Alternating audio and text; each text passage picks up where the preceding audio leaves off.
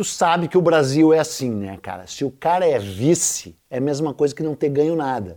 O cara é vice da Copa do Mundo, o cara é vice da Libertadores, isso é para times especiais. O cara é vice do Campeonato Brasileiro, é a mesma medalha de prata, não vale nada no Brasil.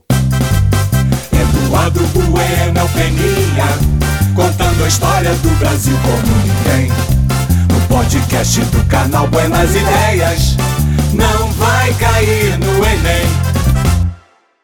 Mas aonde isso é mais patético, é mais ridículo, é que o brasileiro vota em alguém e nunca sabe quem é o vice. Como se o vice nunca tivesse tido participação na história do Brasil, né? Mas teve o café filho, o animal, não, é o vegetal Teve o Café Filho, teve o João Goulart, teve um monte de gente, cara. Inclusive, quando tu bota um milico para ser presidente e ainda por cima um milico de vice, vá que aconteça alguma coisa, o milico desista e o, o outro milico tome o poder. Vira ditadura, cara. Já aconteceu. Foi em 1891. Primeiro presidente do Brasil republicano, quem foi? Marechal Deodoro, milico. Desistiu, renunciou, né? Portanto, portanto não era ditador, né? Ditador não renuncia. E assumiu no lugar dele o Marechal Floriano, milico ditador. Né? Mas claro, isso não tem como acontecer de novo, porque ninguém votaria num milico cujo vice fosse um milico, né?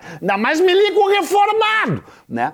Mas não é só assim, cara. É que já teve um momento na história do Brasil, há muito tempo atrás, que o Brasil estava polarizado polarizado. Era uma eleição. Tinha um cara e tinha outro cara. Eles eram totalmente diferentes, eles eram antagonistas, né? Um era um líder sindical, você já viu aqui, cara, você sabe o que, é que eu tô falando. É o episódio Collor e Lula. Ganhou o Collor. As pessoas votaram no Collor. Porque tem imbecil que acha que tem Messias, né?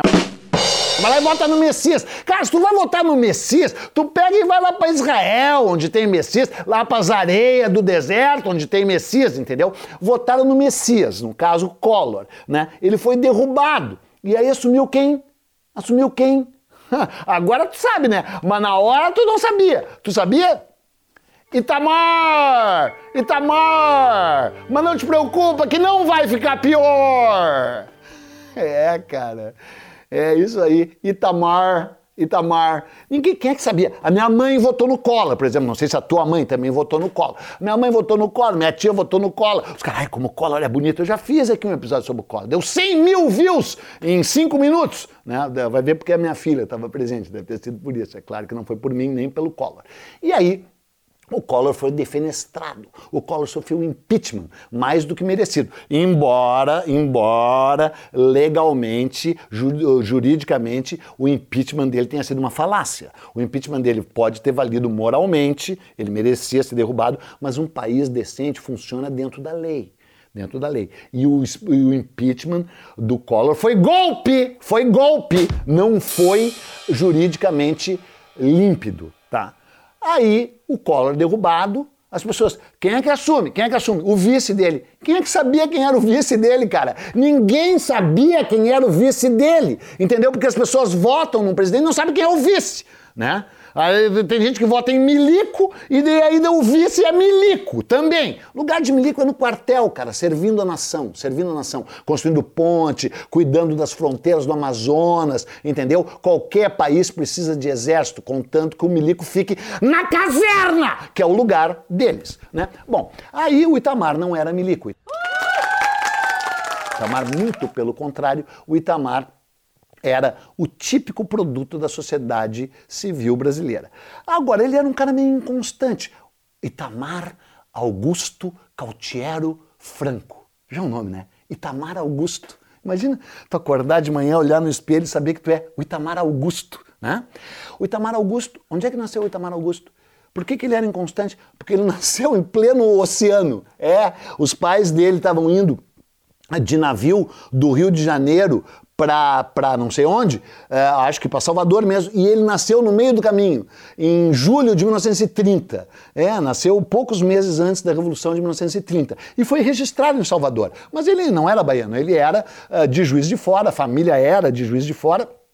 E ele retornou e passou a sua infância em Juiz de Fora. Ele resolveu estudar lá num colégio técnico de Juiz de Fora. Ele queria se formar e acho que se formou, também não vem ao caso, em engenheiro elétrico, estudou engenharia uh, elétrica e aí resolveu seguir a carreira de político. E em 1958 concorreu para vereador em Juiz de Fora e não foi eleito. Primeira eleição, zero. Faz aquele barulho que a gente faz aqui às vezes. Segunda eleição, 1962, ele concorreu para vice, vice, prefeito de Juiz de Fora. Também não, também não foi eleito. Também não foi eleito. Né? Começou bem a carreira dele. Mas depois, com o tempo, depois já do golpe militar, ele acabou. Ele era do uh, PDT, Ah, PTB, animal, PTB, Partido Trabalhista Brasileiro, nem tinha o PDT, né? E aí depois ele se vinculou ao MDB, porque o Itamar fez várias opções corretas na sua vida, você vai ver várias opções uh, corretas. Ele era do MDB, portanto ele era contra o regime militar, ele nunca calou a boca dele, ele barará, e aí ele acabou se elegendo prefeito de Juiz de Fora em 1967, virou prefeito depois de duas eleições fracassadas. E em 1974 ele tentou Senado, entrou no Senado pelo MDB e ficou lá no Senado, né, nas parcas, poucas eleições que tinha durante o regime militar. Aí ele apoiou a direta já, ele era contra a pena de morte, ele fez várias opções decentes, dignas, corretas, né? Se bem que nunca foi um cara que se destacou uh, com, com, com maior intensidade lá no Senado. Mas daí, quando acaba o bipartidarismo e se fundam uh, uh, novos partidos, né, ele se elege de novo e é um deputado constituinte. Foi contra a pena de morte. Não, primeiro foi a favor da direta já, né? Participou da campanha pela direta já, né? Da, da emenda que foi derrotada e o Brasil, pelo aqueles que eram a favor da diretas nunca, né? Inclusive tem gente que tenta se eleger sendo a favor de diretas nunca, né? Você sabe, esse é um país confuso. E aí tá, o Itamar, blá, blá, blá, não interessa porque não acontece muita coisa. O fato é que em 1989 ele é convidado pelo cara do Partido da Renovação Nacional, Fernando Collor, para ser seu vice porque ele achou que o vice não ia contar nada e ele era do Nordeste, o Collor queria um, um vice do Sudeste. Pegou o Itamar, que não fede nem cheira. Se deu mal, né, cara? Porque ele foi derrubado, né? Ele, uh, o Itamar assume interinamente em outubro de 1992, quando se inicia o processo do impeachment, e vira presidente do Brasil, presidente do Brasil em uh, dezembro de 1992, quando Collor, então, enfim, é defenestrado. Aí todo mundo diz, pá, já tá mar, vai ficar pior.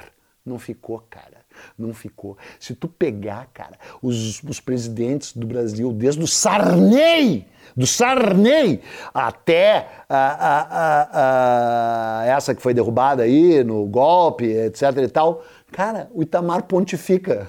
É, cara. O Itamar consegue, olha, no mínimo medalha de prata pro Itamar, pra tu ver o país que tu mora.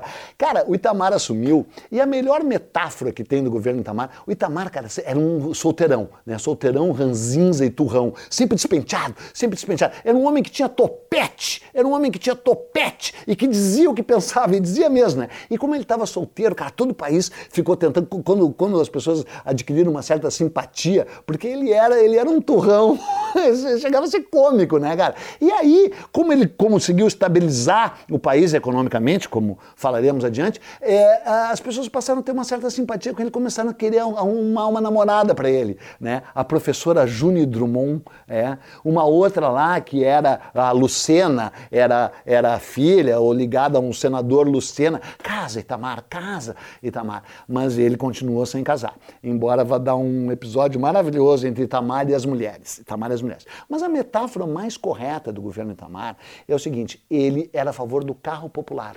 Então ele convenceu a Volkswagen a fabricar o Fusca de novo.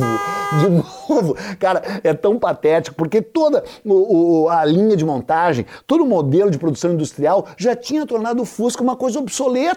Então ele ficava caro, ele não ia ser barato por causa da linha de montagem. Só que por que, que é metáfora? Porque graças ao advento do, do a, a, o renascimento do Fusca, porque ele conseguiu convencer a Volkswagen a fazer o Fusca, eh, se inicia a era do carro popular no Brasil. A Fiat se deu bem com essa, com aquele velho Fiat uh, 147, que inclusive tive um. Você sabe o que quer dizer Fiat, né? Fui enganado, agora é tarde.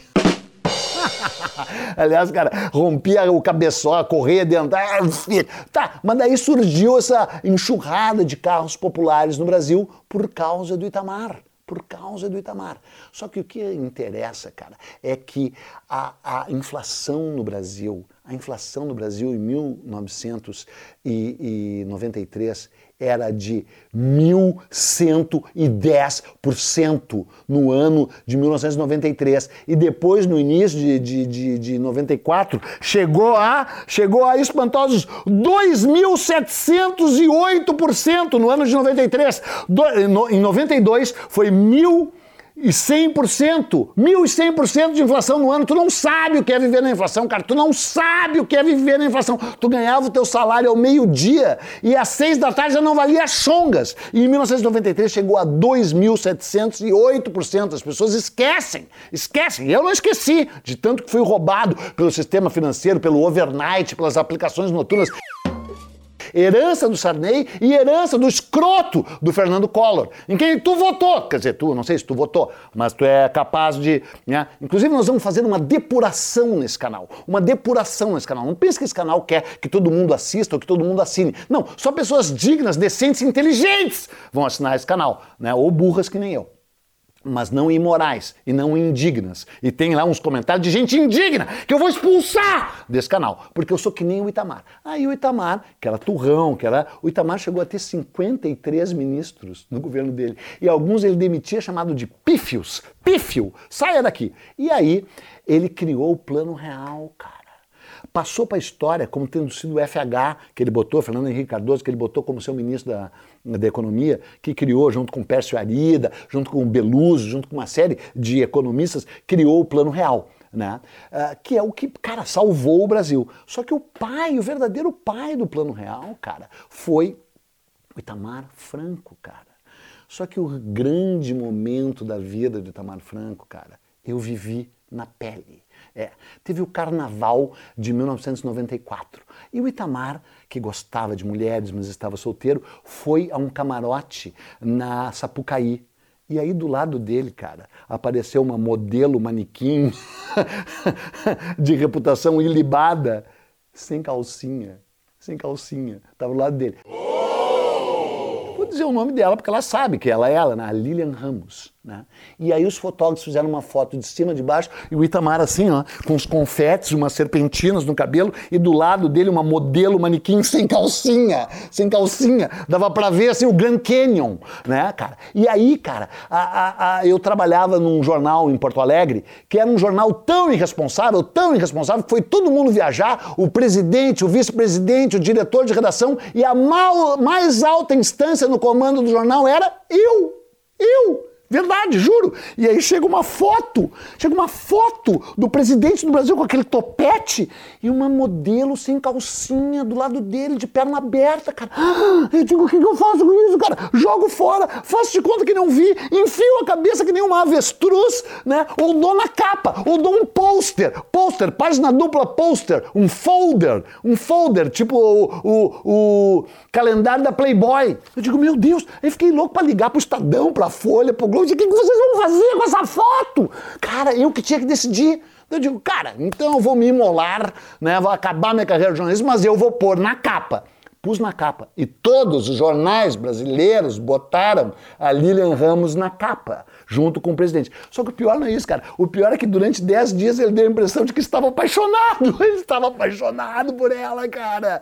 Tá? Então, tudo isso aconteceu. Aí ele rompeu com o FH, né, cara? Rompeu publicamente com o FH. Tarará, quando acabou o governo dele, ele chamou o FH de traíra. Parará. Daí ele se elegeu uh, uh, uh, governador em Minas Gerais, foi embaixador em Portugal, mil, né, mil coisas. O, o, o, tal Itamar até que morre no fim. Né? Itamar acho que morreu em 2011, não me lembro quando morreu. E aí, cara, tu para pra pensar e é o seguinte, cara.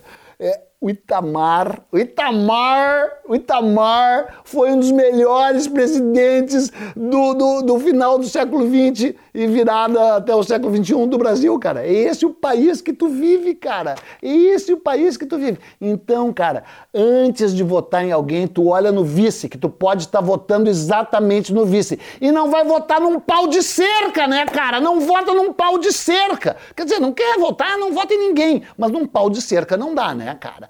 Porque é o seguinte, já tá mar, mas desta vez pode ficar pior. Esse podcast é uma produção Flux.